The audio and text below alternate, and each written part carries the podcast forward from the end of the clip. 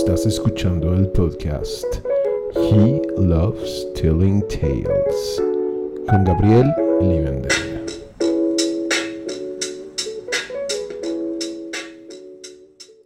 Transmitiendo desde la ciudad que se tambalea con cualquier movimiento telúrico que pueda suceder. Así es, estamos en una ciudad que, eh, pues por lo general, está afectada por diferentes placas eh, tectónicas, como usted ya debe de saber, y usted seguramente ya se informó y sabe eh, pues todos los pormenores acerca de estos eventos que acontecen en el mes de septiembre, en el mes de, de mayo, en el mes de diciembre. Siempre tiembla en estos meses. Eh, quizás en septiembre es el mes más fuerte, pero eh, pues ya, o sea, hay que seguir adelante.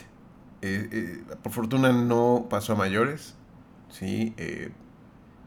no, no invocamos nosotros el, el, sismo con nuestra histeria colectiva.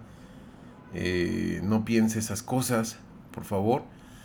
En fin, no vamos a hablar más de esos temas que pues están ahí sobre la mesa.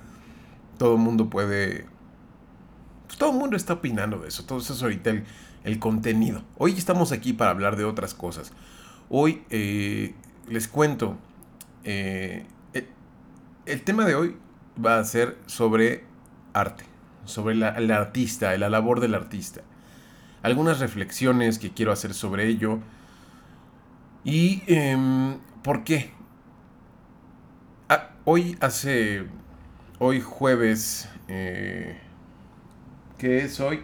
Jueves 22, usted va a ver esto un día después seguramente, pero el jueves 22, así es, a las 2 de la tarde nos invitaron por primera vez a, eh, bueno, no por primera vez, a mí ya me habían invitado a colaborar en algunos programas de amigos, pero en esta ocasión invitaron al podcast Lacriñoños a que pues colaboráramos, colaborásemos con eh, este, e, es digamos un blog de, de, un podcast, perdón, donde hablan sobre la banda Therion, muy similar a lo que hacemos con Lacriñoños, que hablamos sobre Lacrimosa y este fue un honor que nos hayan invitado y que nos hayan dicho que se inspiraron en nosotros para hacer su contenido.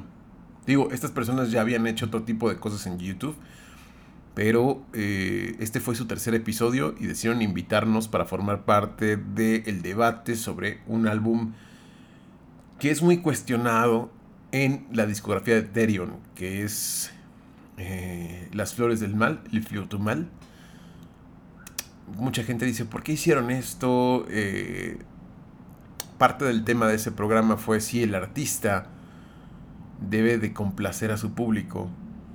Y la verdad es que estuve reflexionando durante el programa, di algunas ideas, lo, podrán ver en algunos días, ya que se estrene. Eh, creo que septiembre, octubre, noviembre, por ahí. Por ahí se estrena. No, no, no sale luego, luego ya se los estaré eh, pues compartiendo, ¿no? El punto de esto es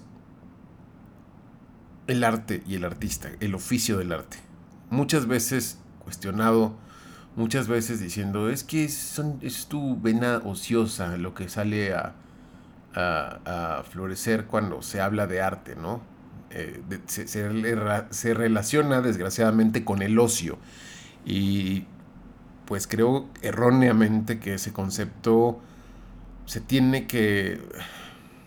Es, un, concepto sesgado, ¿no?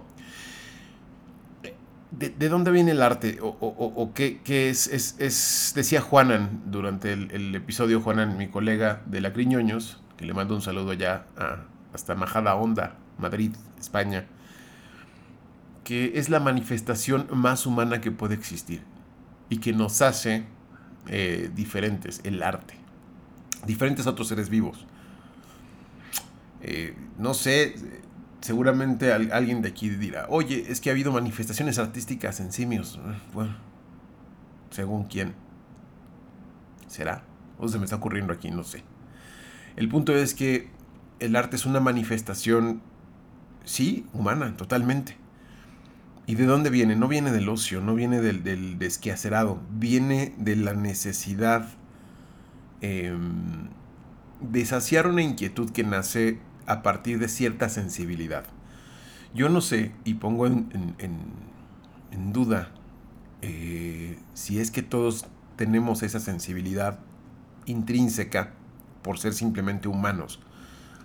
O algunos las desarrollamos más, o algunos las desarrollamos y no, no tenemos deseo de, de, que aflore, de manifestarla, de compartirla por X o Z razón, ¿no? Por miedo, porque digan, ay, este, ¿a, qué viene con sus sensibilerías, ¿no? Por ejemplo, yo en la preparatoria este, escribí poesía durante algún tiempo. Digo, de manera aficionada, ¿no? ¿no? No era algo que, me pudiera caracterizar y, destacar entre la gente, que, yo fuera un, gran poeta, no. Un poeta maldito. Eh, no, simplemente tenía, pasaba mis ratos eh, de ocio. Iban a decir, oh, te estás contradiciendo. No, en la preparatoria vas a estudiar, pero hay momentos en los que pues estás entre clases, eh, acabas antes que tus compañeros o simplemente no estás poniendo atención porque no te interesa lo que están eh, describiendo los maestros. Entonces, eh, es la época de las hormonas, del enamoramiento, de tener nuestros primeros deseos de pareja, ¿no? Y a mí, pues, en vez de ir a ligar, en vez de ir a platicar con las chavas, eh, sentarme y decirle, oye, ¿cómo estás? Este, ¿Tú qué? ¿No? Eh, ¿Qué cuentas? O X o Z razón. Yo no, no, no se me daba. No soy experto en eso. Me cuesta trabajo. Digo, bendito sea el internet y el WhatsApp y el Facebook y el Instagram que te dan eh, como que facilidades para acercarte a la gente, pero en persona, cero. Entonces, pues sí, una manera de, poder manifestarlo y sin ni siquiera mandarles eh, las, los escritos, los poemas. Yo, los escribía para mí, inspirado en, pues, diferentes mujeres. Eh, y, siempre me decían, ay, este, vamos, vamos a ver qué dicen sus poemas, ¿no? Siempre los agarraban y decían, oh, me quiero morir, soy una mierda. O sea, no escribía yo eso, pero eh, era lo que ellos interpretaban de, de, mi, de la profundidad, por así decirlo, de mis escritos, ¿no? Eh, que sí, siempre estaban pues, rodeados de melancolía, tampoco eran cosas que estuvieran muy eh, en la onda de Benedetti o Pablo Neruda. Digo, no me estoy comparando, por supuesto, sino hacia qué tipo de poesía me refiero. Lo mío era más eh, nostálgico, melancólico, anhelante, más de el deseo de lo que no se tiene, ¿no? Eh, en este caso que no se, no se, tenía, pues el objeto del afecto, la, la mujer deseada, el amor deseado. Y, y, bueno, ahí, ahí vertía esas inseguridades, esos deseos, ¿no? Desde un punto de vista ya derrotista, ¿no? De saber que pues yo estoy en la sombra, tú estás a la luz pública y desde las sombras me, dirijo a ti y te escribo y te, te vanaglorio y te, deseo y te, y te rindo pleitesía, ¿no? Y, bueno, eh, ellos se interpretaban como, ah, soy una mierda, soy una caca. me da risa porque, porque en ese momento me ofendía muchísimo y decía, no, yo no escribo de eso, que la chingada.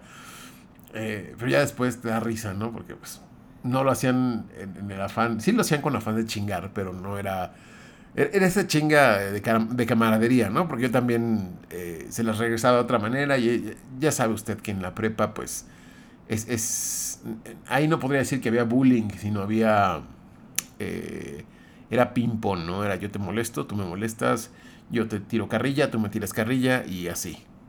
Entonces no, no, no, no, va, no va por ahí, no va por el lado del bullying ni, ni mucho menos, sino simplemente que me da risa como y a, la fecha, a la fecha lo que escribo, dicen, este, ah, es que tú siempre estás con que te quieres morir y que eh, todo es una caca y que la chingada. Pero bueno, un poco sí en esencia, ¿no? Eh, pero no, no tan gratuito, no, no tan explícito, sino va, va, eh, ha ido se ha ido madurando el proceso de expresarme, ¿no? Y en ese momento tampoco me expresaba así, simplemente a lo mejor usaba palabras más claras, ahora trato de usar un poquito más de, recursos literarios, de metáfora, de, arriesgarse un poquito en la forma.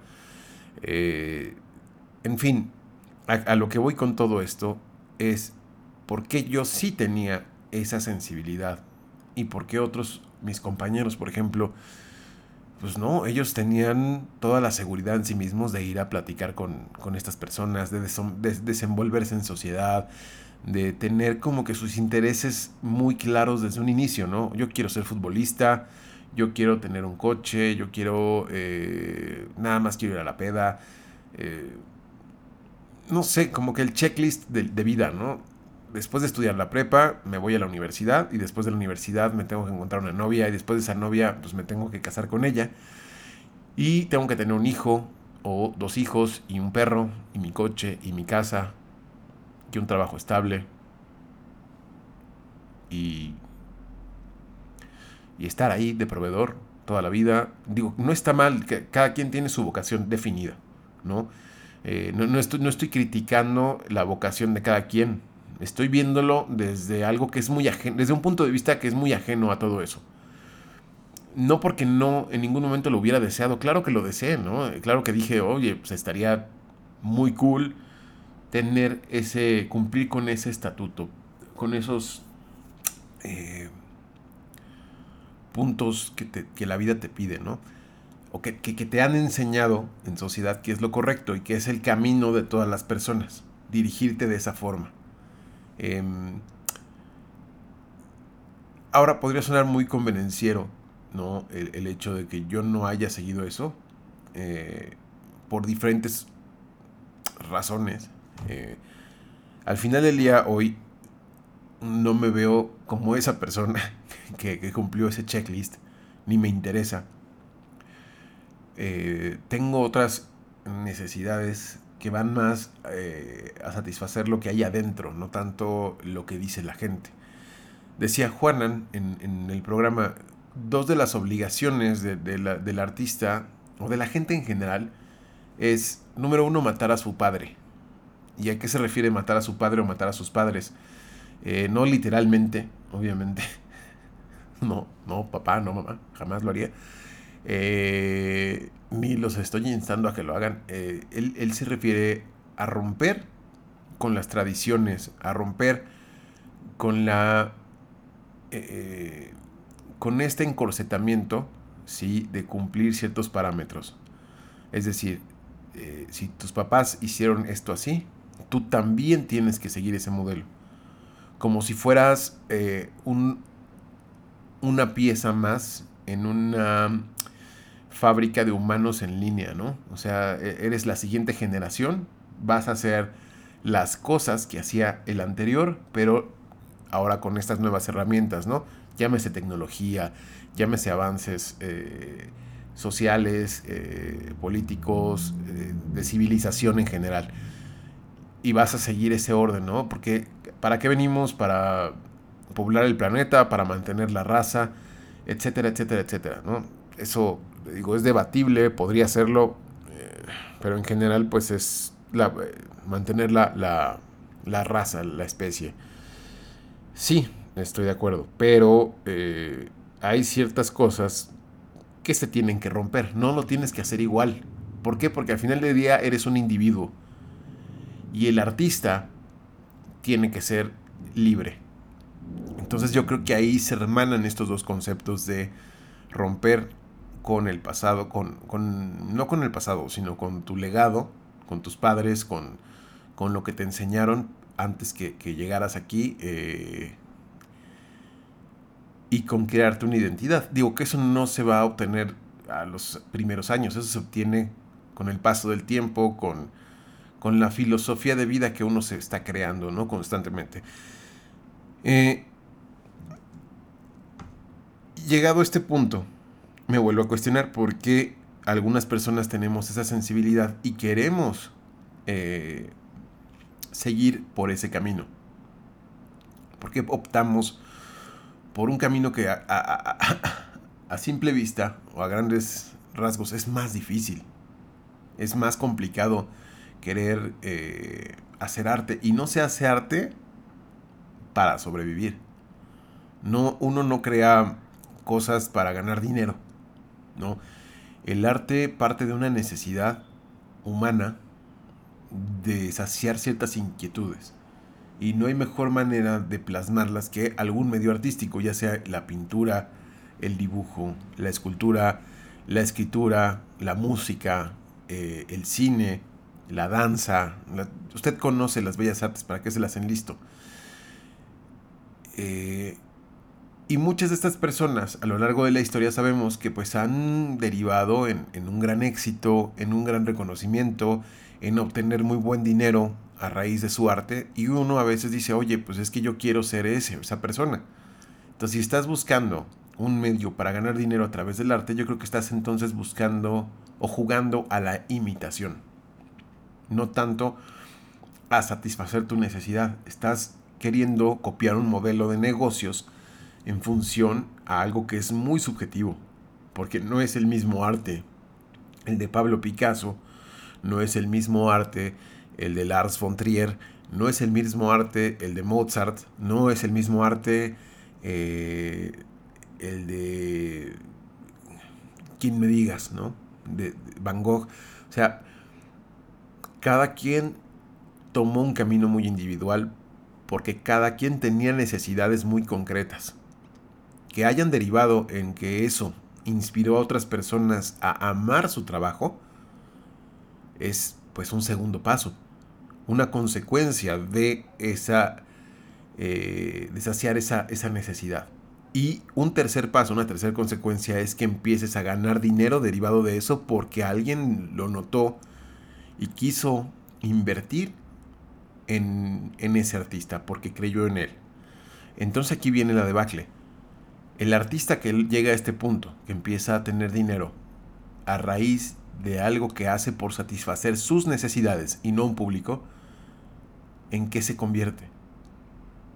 ¿En un productor más de entretenimiento? ¿En un productor más de arte? ¿En un productor de qué exactamente? ¿Qué servicio estás proveyendo? Eh, algunos pueden decir es que tú necesitas mantener una, un mercado meta, un cliente fijo, ¿no? Eh, que, como le dicen en estos este, seminarios de ventas, ¿no? Una audiencia cautiva, un público cautivo, para que con tu siguiente entrega, tu siguiente obra, ya sepas, eh, eh, estamos en Ciudad de México, ya les los había dicho, la ciudad de los terremotos, y donde pasan patrullas, pasa el de los camotes, pasa el de los tamales, y el se compran, y gente loca gritando en la calle también, eso es muy común. Entonces, tienes que satisfacer las necesidades de aquellos que creyeron en ti. O sea, esas personas que pagaron por tu arte se convierten en tus clientes. Eh, preguntémonos eso. O sea, eh, eh, en eso se convierte el artista, en alguien que tiene que satisfacer las necesidades de esas personas. O voltear a ver a sí mismo, regresar a su, a su interior, a su centro y decir, ok, ¿qué sigue?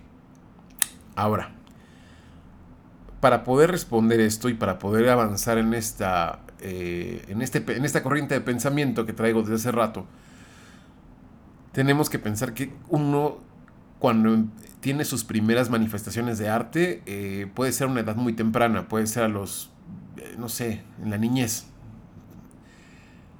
Y conforme vas creciendo, vas, vas madurando junto con tu arte no es que una cosa dependa de la otra, es como si fuera una, eh, un ente a la par tuyo que se van alimentando de tus experiencias, de otras eh, manifestaciones artísticas, de lugares, de eventos, de situaciones, de canciones, de, de mil y un cosas que si somos lo suficientemente esponjas para absorberlos, lo vamos a trasladar a este ente llamado arte.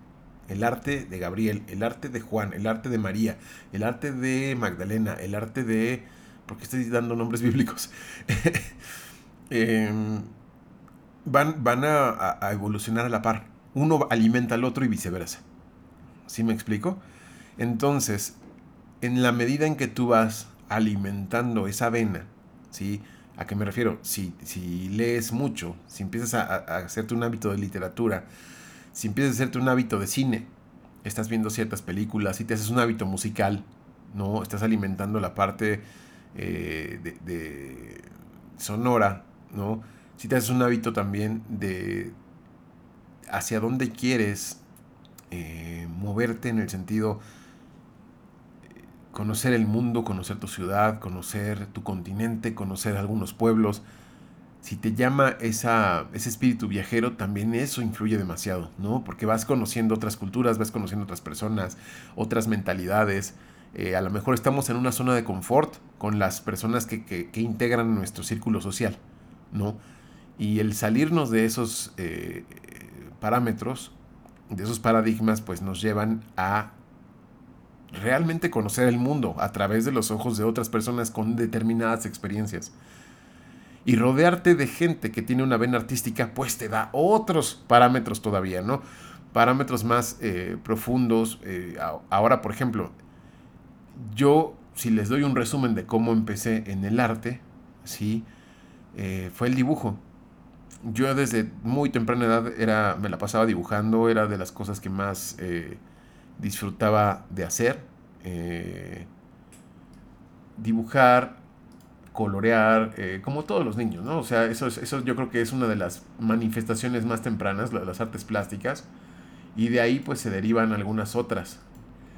Eh, lo musical, la verdad es que me llegó muy tarde, me llegó como ya grande, ya de mayoría de edad, porque la música que yo escuchaba era la que escuchaban mis padres, o la que escuchaban mis amigos. Realmente no era un gusto adquirido, era, ah, pues, pues pusieron determinado artista, no voy a decir nombres. Eh, órale, va, me gusta. lo que no se podía negar era la atracción hacia lo sonoro. Eh, posteriormente ya eh, uno se va haciendo de sus propias de sus propias agrupaciones o proyectos musicales y, se, se, casa con esos proyectos y se casa con el estilo o con la sensibilidad. Hacemos quieran o no, hacemos una conexión con este tipo de artistas y no con otros. No sé a qué se deba, pero son cosas, repito, muy subjetivas. Cada camino es muy personal y está lleno de elementos muy específicos que afectan a la persona y a su ente artístico. Eh, otra manifestación que vino después fue la escritura. La lectura, ojo, o sea, sí, pero la escritura vino antes. Porque el hecho de tener un dibujo para mí era para mí tenía que tener un trasfondo. Me inquietaba mucho saber cuál era la historia de ese, de ese personaje que había dibujado o de ese cuadro eh, que, había bocetado, ¿no?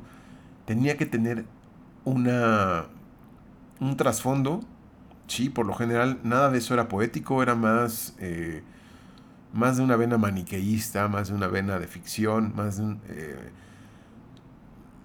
¿Por qué? Porque eran las historias que me atraían, ¿no? las, aventuras, la acción, la violencia, el, ver que eh, el ser humano se veía confrontado al dolor, a la muerte, a la pérdida, a la aventura, a los desafíos, a las batallas, a cruzar umbrales de dolor, ¿no? Para poder llegar a, a salvar la vida o cumplir con ciertos objetivos, ¿no?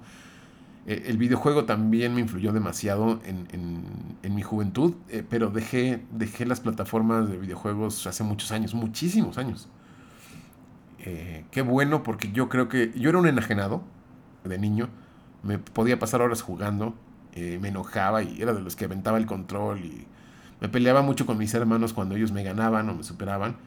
Era, lo tomaba personal, ¿no? ellos siguen jugando, ellos encontraron ahí su, su desfogue o su necesidad, ahí se sacía, ¿no? Como muchas otras personas, pues se encuentran jugando, eh, practicando fútbol, o practicando natación, o practicando, eh, ¿Cómo se llama este ejercicio que hacen? El, el que van, o sea, sí, gimnasio, pero el otro, el, el, que hacen siempre cosas distintas, ¿no? Otros corriendo, otros, este, canotaje, tiro con arco, este, no sé, diferentes disciplinas, ¿no? A mí el deporte nunca, evidentemente, nunca me, me, me atrajo, me llamó la atención, no tuve buenas experiencias, aunque de repente sí me gustaba eh, tanto jugar fútbol como ir al gimnasio, pero no, no fueron cosas que... O sea, esas actividades las tendría que compaginar con escuchar música al mismo tiempo, porque si no se me harían aburridísimas. Es como ir al baño. Muchos dicen, es que ¿para qué van al baño con un libro o con un celular? Porque lo consideramos una pérdida de tiempo y podríamos estar haciendo algo valioso durante esos lapsos, ¿no? Entonces es como se crea este, este, esa mala costumbre, porque sí, es asqueroso meterte cosas al baño, sí, porque pues, ¿para qué entramos en detalles, no? Por eso tengan su sanitizante ahí a la mano, sus toallitas, lávense bien las manos, muchachos, muchachas, y, este, y, hagan eso, ¿no? Pero, o vayan a lo que vayan rápido y terminando, pues ya leen su libro o leen sus, sus notificaciones, sus redes sociales, etcétera, etcétera, etcétera. ¿no? Pero a lo que voy es, estamos queriendo matar el tiempo eh, y llenar nuestra vida de elementos. Por eso yo no podría, o, no, no es que no pudiera, no, no, lo hago, ¿no? En fin, el, punto es que em, nos vamos llenando de, estímulos y vamos alimentando ese ente artístico, ¿no? Como, como viaje de un lado a otro. Eh, entonces empecé a crear historias empecé a bocetar cómic, porque para mí era, era fundamental el dibujo con la historia. Y me volvió un consumidor de cómics. Ahí tenías que su Spider-Man, que sus X-Men, que su Batman, pero el cómic que me conquistó fue Spawn, porque fue conecté con esa vena como oscura, como eh, distinta a lo establecido, eh, donde el, héroe no era tan héroe, donde los villanos sí eran, sí eran muy villanos, pero eh, había un conflicto más complejo que, el simple bueno contra el malo, ¿no? Aquí había otros intereses. Entonces, y más detestivesco, más novela negra, eso me atrajo demasiado. Y me propuse... Ah, y el cine, el cine también me gustó desde, desde muy chico. ver películas para mí era una experiencia eh, sí, religiosa. Era de. Mi papá solía llevarnos a Blockbuster y rentábamos como cuatro películas. A Videocentro, todavía existía Videocentro. Rentábamos cuatro películas y era fin de semana ver películas. Y era una, un, todo un ritual y a mí me emocionaba muchísimo. Porque él siempre escogía dos y nos dejaba escoger a nosotros otras dos, ¿no? Más o menos así era lo que recuerdo. Eh, y después el cine como tal, cada vez que nos llevaban al cine para mí era fabuloso, pero era una experiencia como ahora ir a un concierto, esa misma emoción que tengo de ir a un concierto era la de ir al cine. Y a la fecha me seduce mucho la idea de estar yendo siempre al cine.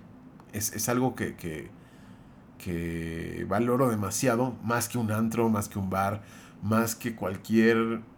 Y, y, no estoy diciendo soy mejor persona o peor persona, es cómo he vivido yo mi vida y cuáles son mis necesidades mucha gente me cuestiona, o me ha cuestionado en, el transcurso, ay, ir al cine, qué hueva, mejor vamos a un barcito, ¿no? Vamos a un antrito, ¿no? Vamos a, a un ravecito, ¿no? Este, no, no, no, o sea, si voy a esos lugares, es por, no por querer encajar, sino por empatía, porque a veces la gente te valora. Sí, a lo mejor no es que te valoren por quién eres, o sí, porque por un lado no están respetando tus necesidades, pero por otra parte no puedes ser tan egoísta y, encerrarte en tu mundo y no acceder a, eh, pues ir con determinadas personas, con tus amigos del trabajo, con tus compañeros de la escuela, que al final tú conformas parte de esa sociedad. Y en algún momento pues dices, bueno, voy a cumplir con ir porque me quieren, porque los quiero, ¿sí? No tenemos que pensar igual para querernos. Eh, y, es parte de esta mm, de estos mandatos sociales, ¿no? Preestablecidos. Pero la realidad es que yo preferiría estar haciendo otra cosa. Y no es personal. No, de verdad, o sea, no, no con esto estoy diciendo, no me inviten, váyanse la goma. No, o sea, invítenme.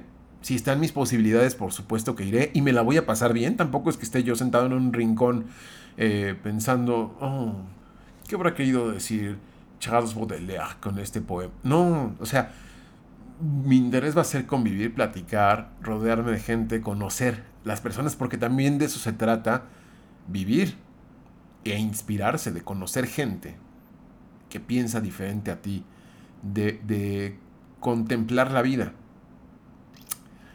A veces sí puedes estar sentado viendo y escuchando a los demás, percibiéndolos, y te sirve para determinadas cosas. Para un personaje, por ejemplo, para una situación, para exagerar esa situación. Entonces el, punto es ese, que, que, sí, iré con mucho gusto. Porque puedo aprender, nunca se sabe qué vas a conocer o a quién vas a conocer o qué puedes aprender de ello. Pero si le soy honesto y si no soy hipócrita, yo preferiría estar haciendo otra cosa. Preferiría que me dijeras vamos al cine. Preferiría que me dijeras vamos a caminar. A mí me gusta mucho caminar en lugares como el centro histórico de la Ciudad de México, como Paseo de la Reforma, como Chapultepec. Vámonos a un café, vámonos a un bar, porque no echémonos una cerveza. En un bar donde se pueda hablar, porque también no. Cada vez soy menos tolerante con el ruido de fondo, con el ruido exacerbado, donde no se puede hablar. Eso eh, imposibilita mucho mi, mi, mi, experiencia, ¿no? En, en, conjunto. Entonces, esas, esas son mis necesidades. Tampoco les voy a decir, acompáñenme a una exposición de arte, porque sé que no van a hacerlo. Eso tendré que ir solo, no pasa nada. Eh, los conciertos, pues por fortuna hay mucha gente eh, que, jala conmigo a ese, ese, tipo de cosas y que yo jalo con ellos. Entonces ahí sí tenemos un punto en común, ¿no? La música y cierta música, ¿no? Eh, entonces, el cine para mí fue maravilloso y me encantaba ir al cine. Entonces, antes de querer ser, lo primero que quise ser de niño fue cineasta. Dije, yo quiero ser director de cine. Me inspiré mucho en películas como Jurassic Park, como Día de la Independencia, eh, ese tipo de, de, monstruos cinematográficos. Dije, yo quiero crear algo así.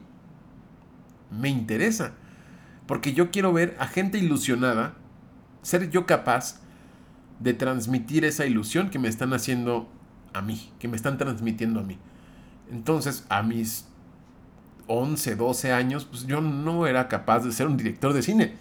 Y lo que siempre escuché cuando yo manifesté tener estas, estos deseos fue, estás loco, cuántos directores de cine nacen en México, cuántos se gradúan, cuántos son exitosos. Y bueno, si pudiéramos aventurarnos al futuro, tendríamos la respuesta, oye, ve Guillermo del Toro, ve a Alfonso Cuarón, ve a eh, González Iñárritu, ve a todos estos cineastas que están creciendo y saliendo y que ya es un tema mucho más interesante en México.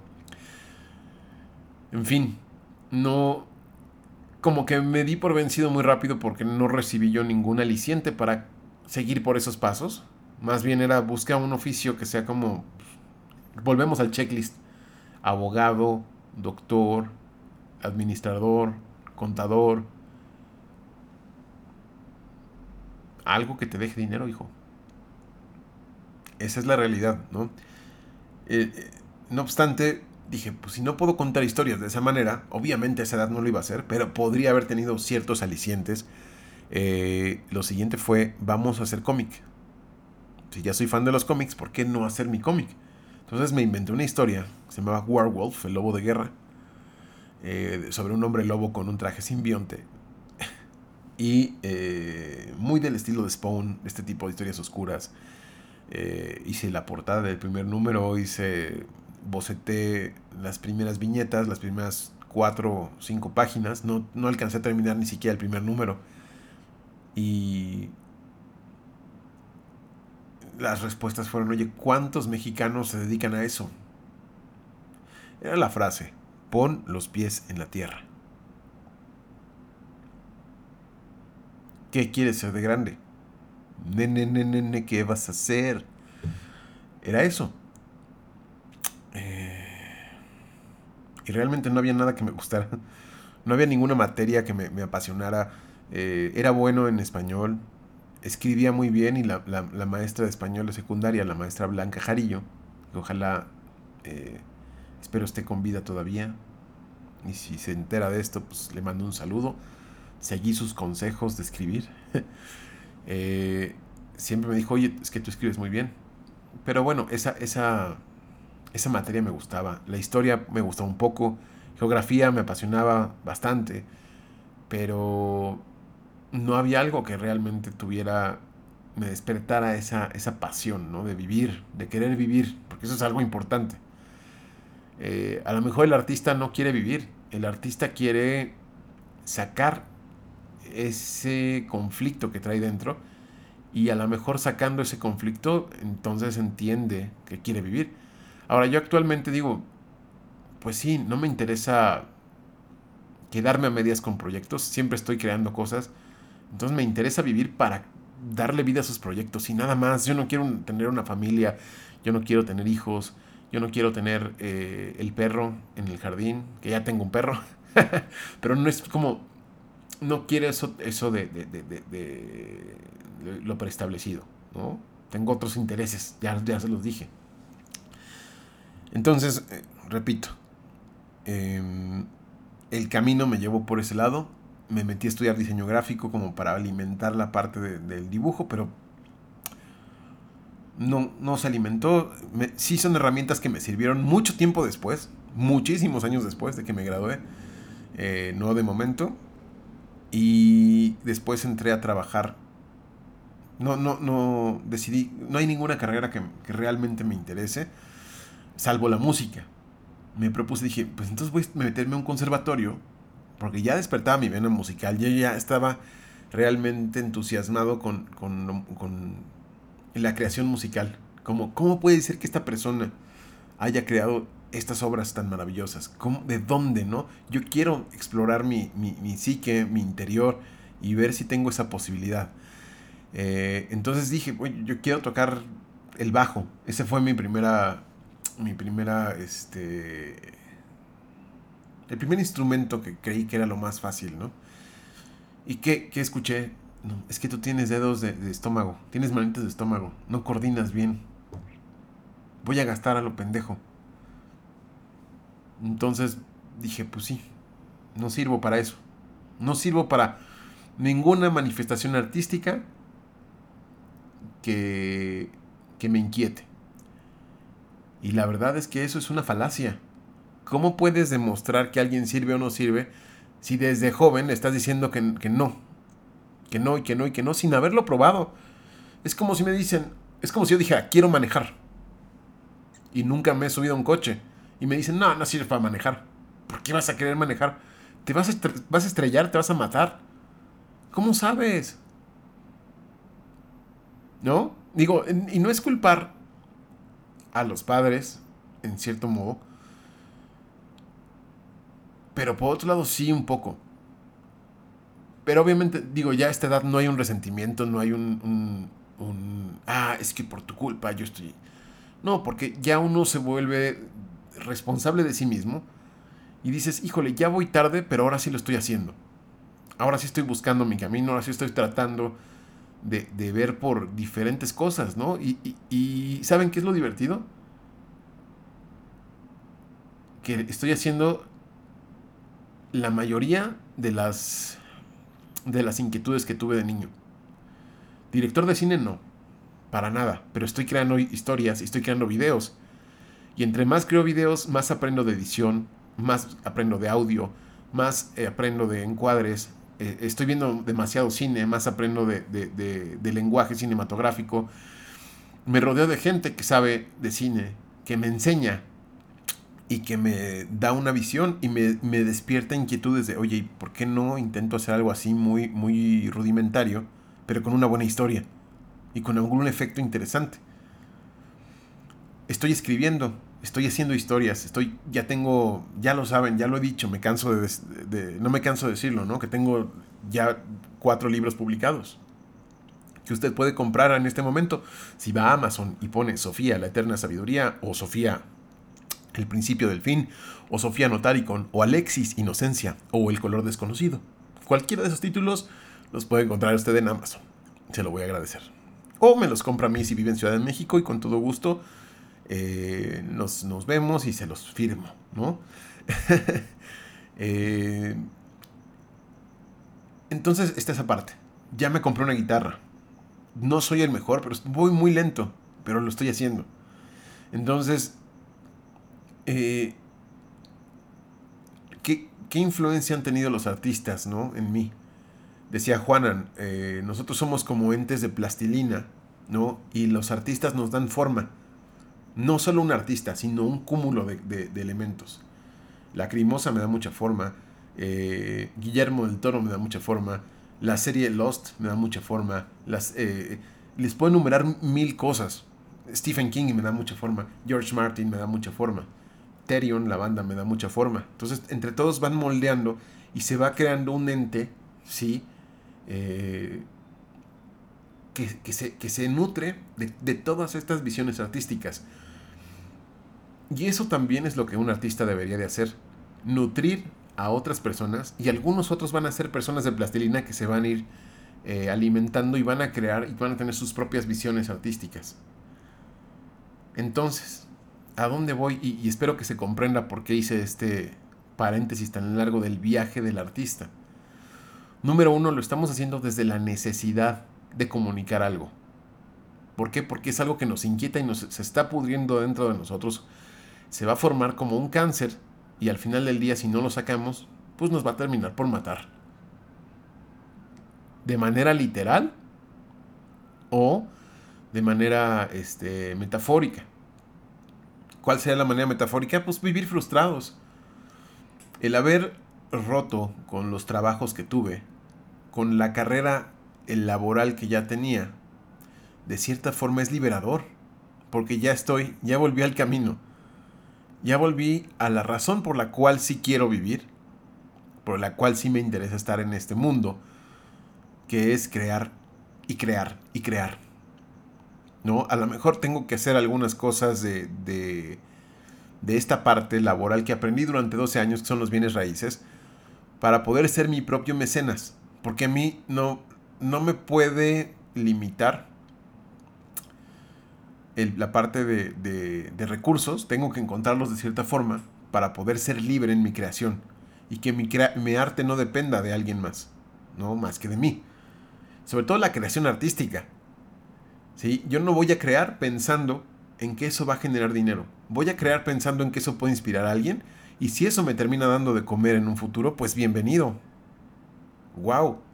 ¿Qué más quisiera que dedicarme 100% a lo que me apasiona para poder vivir. Y a lo mejor no vivir eh, eh, con lujos, con una gran casa, con un gran auto, con lo que me permita seguir creando, con lo que me permita comer diario y con lo que me permita viajar por lo menos una vez al año.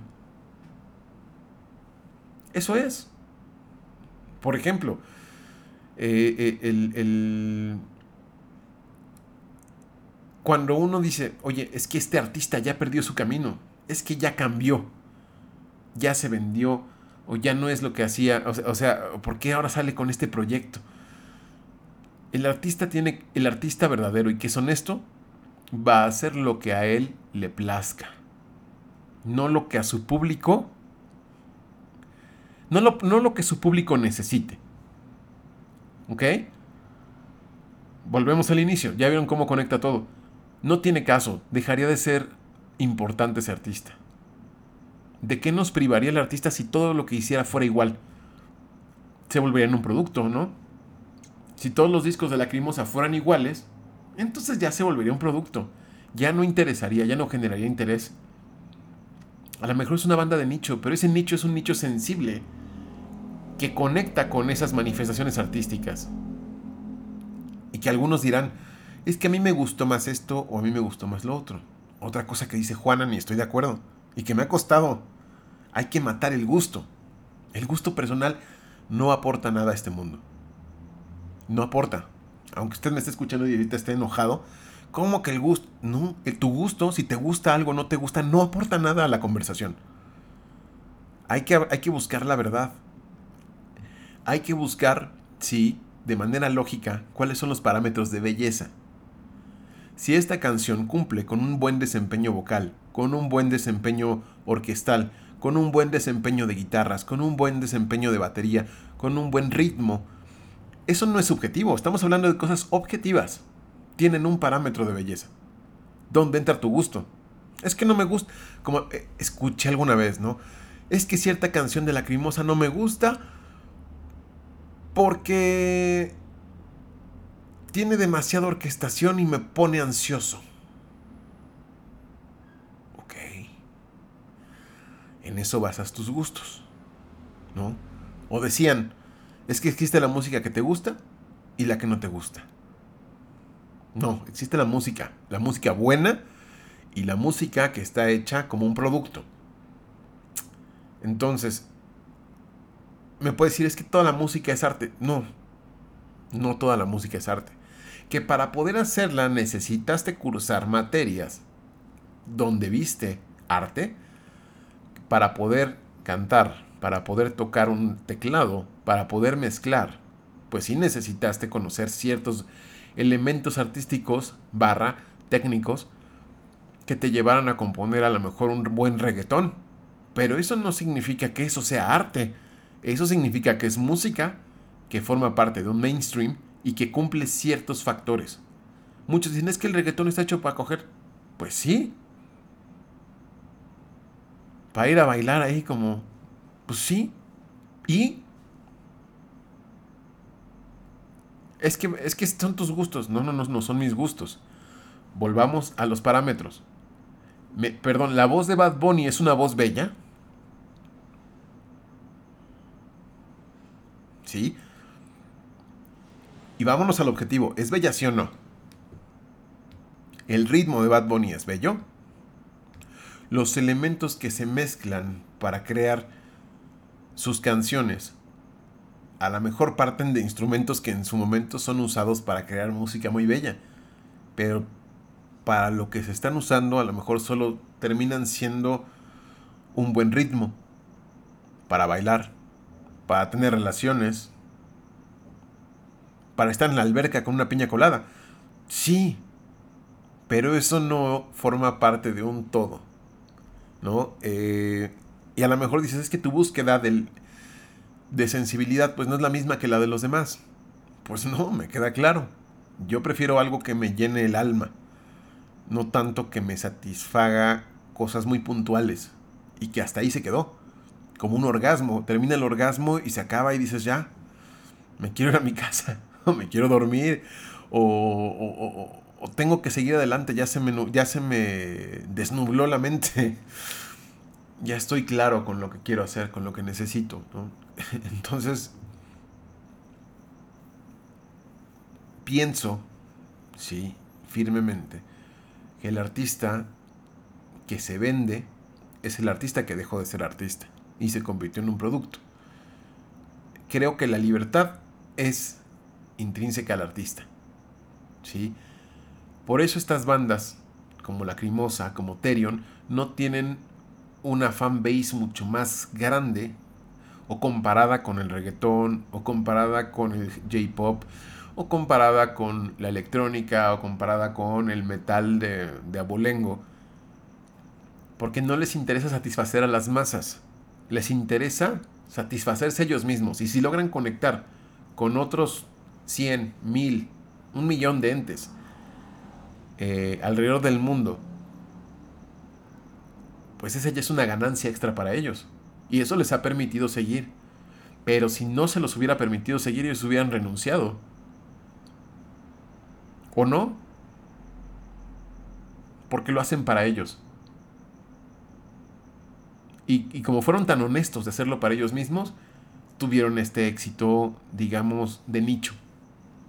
Porque vemos quienes tenemos inquietudes similares ante la vida, tenemos una visión similar de la vida, compartimos ciertas filosofías, siempre en pro del bienestar general, de alimentar el alma, de moldearla, de crecer, de tener anhelos, de tener esperanza, ¿no?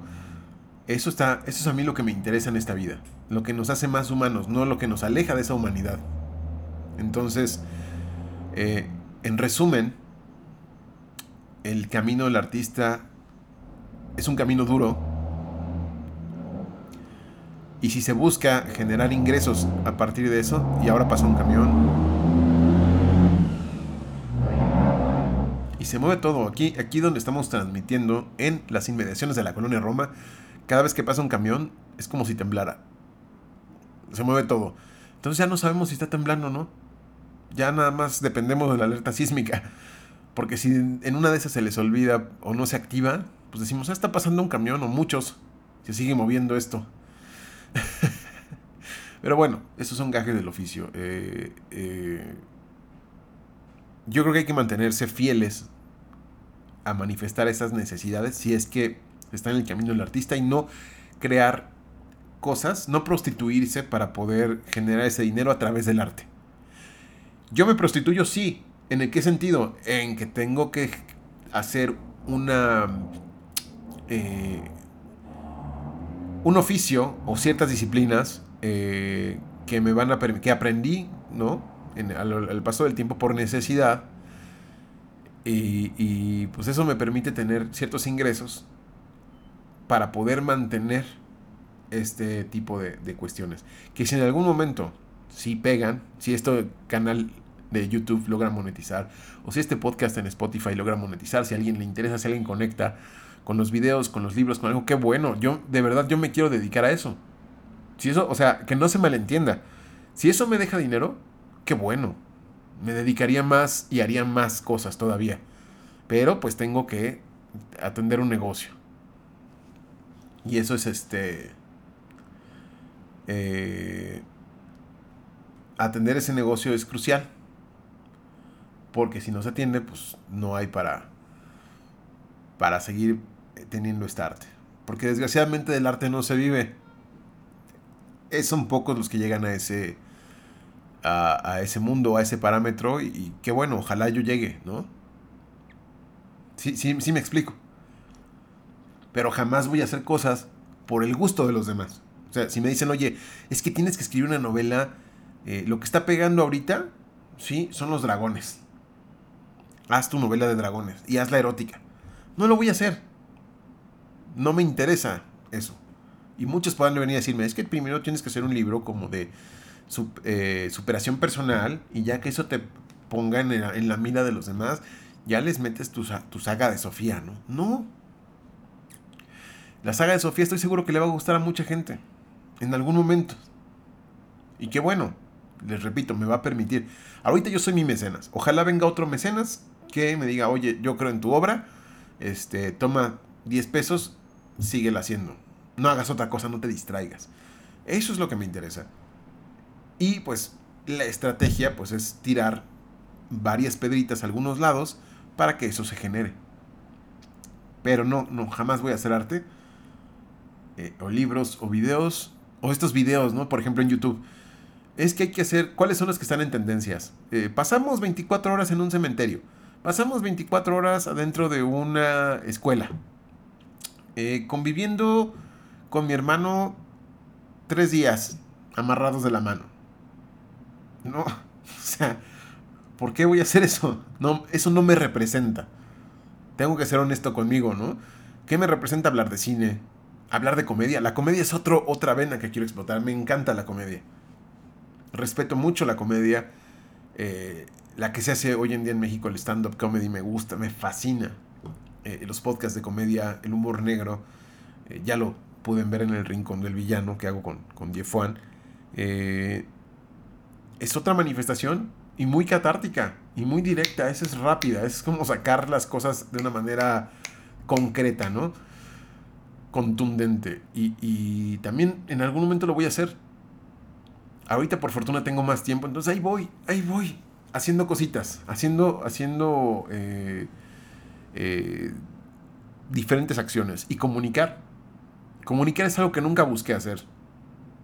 Sí compartir, ¿no? Por ejemplo, lo de los libros, La música, al final del día, quieres que te escuchen, quieres que tus inquietudes sean escuchadas para que alguien diga, yo siento lo mismo que tú, cabrón. Eh, eso está chido, ¿no? Eso a lo mejor no te sirve más que para saber que no estás solo. Pero esta parte de comunicar, de hacer podcast, de hacer diferentes actividades en video y audio, pues me empieza a apasionar. Y nunca es tarde para eso, ¿no? A lo mejor si yo regresara a mi etapa eh, post-adolescente, diría, pues a lo mejor me interesa estudiar comunicaciones. Podría ser por ahí, ¿no?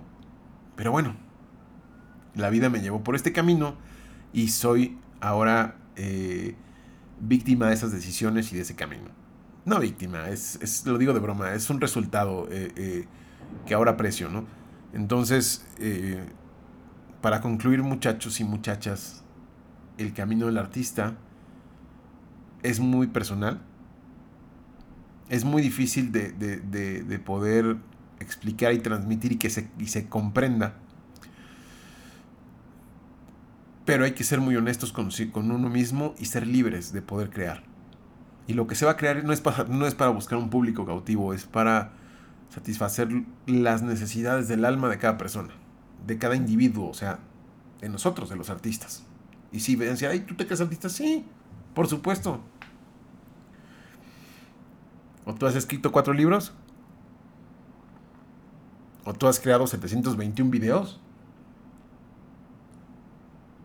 A lo mejor soy el peor artista. Sí, eso no te lo discuto.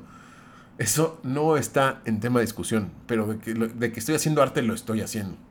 Y lo seguiré haciendo. Hasta que sea un muy buen artista. Quizá no el mejor, tampoco estamos buscando ser el mejor escritor, eh, pero tal vez sí el mejor contador de historias. Puede ser, eso sí, eso sí me interesaría buscar y, competir, pero no, no ser el mejor escritor, no ser el mejor comunicador, o no ser el mejor guitarrista, o no ser el mejor cantante. Pero eso es lo que me inquieta. Y mucho de esto es jugar. Bien lo decía Juanan, el artista es juega, es juguetón. Yo siempre estoy pensando en eso, en crear y en jugar y en divertirme. Yo me la paso muy bien haciendo esto. No lo hago por obligación, no lo hago para... Ay, sí, sí en parte para ver qué contenido pega, pero todos los contenidos que hago me gustan. Entonces, pues en eso estamos. Esta es la carrera. Estoy feliz de hacerla. Sí, sinceramente. Estos días, estos últimos días, este mes de... A pesar de los temblores, eh, este mes de septiembre ha sido eh, provechoso me siento muy feliz. Y ya, es todo lo que les quería decir. Eh, les mando un gran abrazo. Muchas gracias por escuchar este podcast de Hill of Telling Tales. Denle ahí en Spotify, suscríbanse a este, este podcast, ¿no? Para que ya les aparezca cada semana. No tiene una periodicidad establecida porque a veces eh, se grabará jueves o viernes. Eh, no sé, dependiendo de las de los otros proyectos, pero si una entrega semanal por lo menos está garantizada.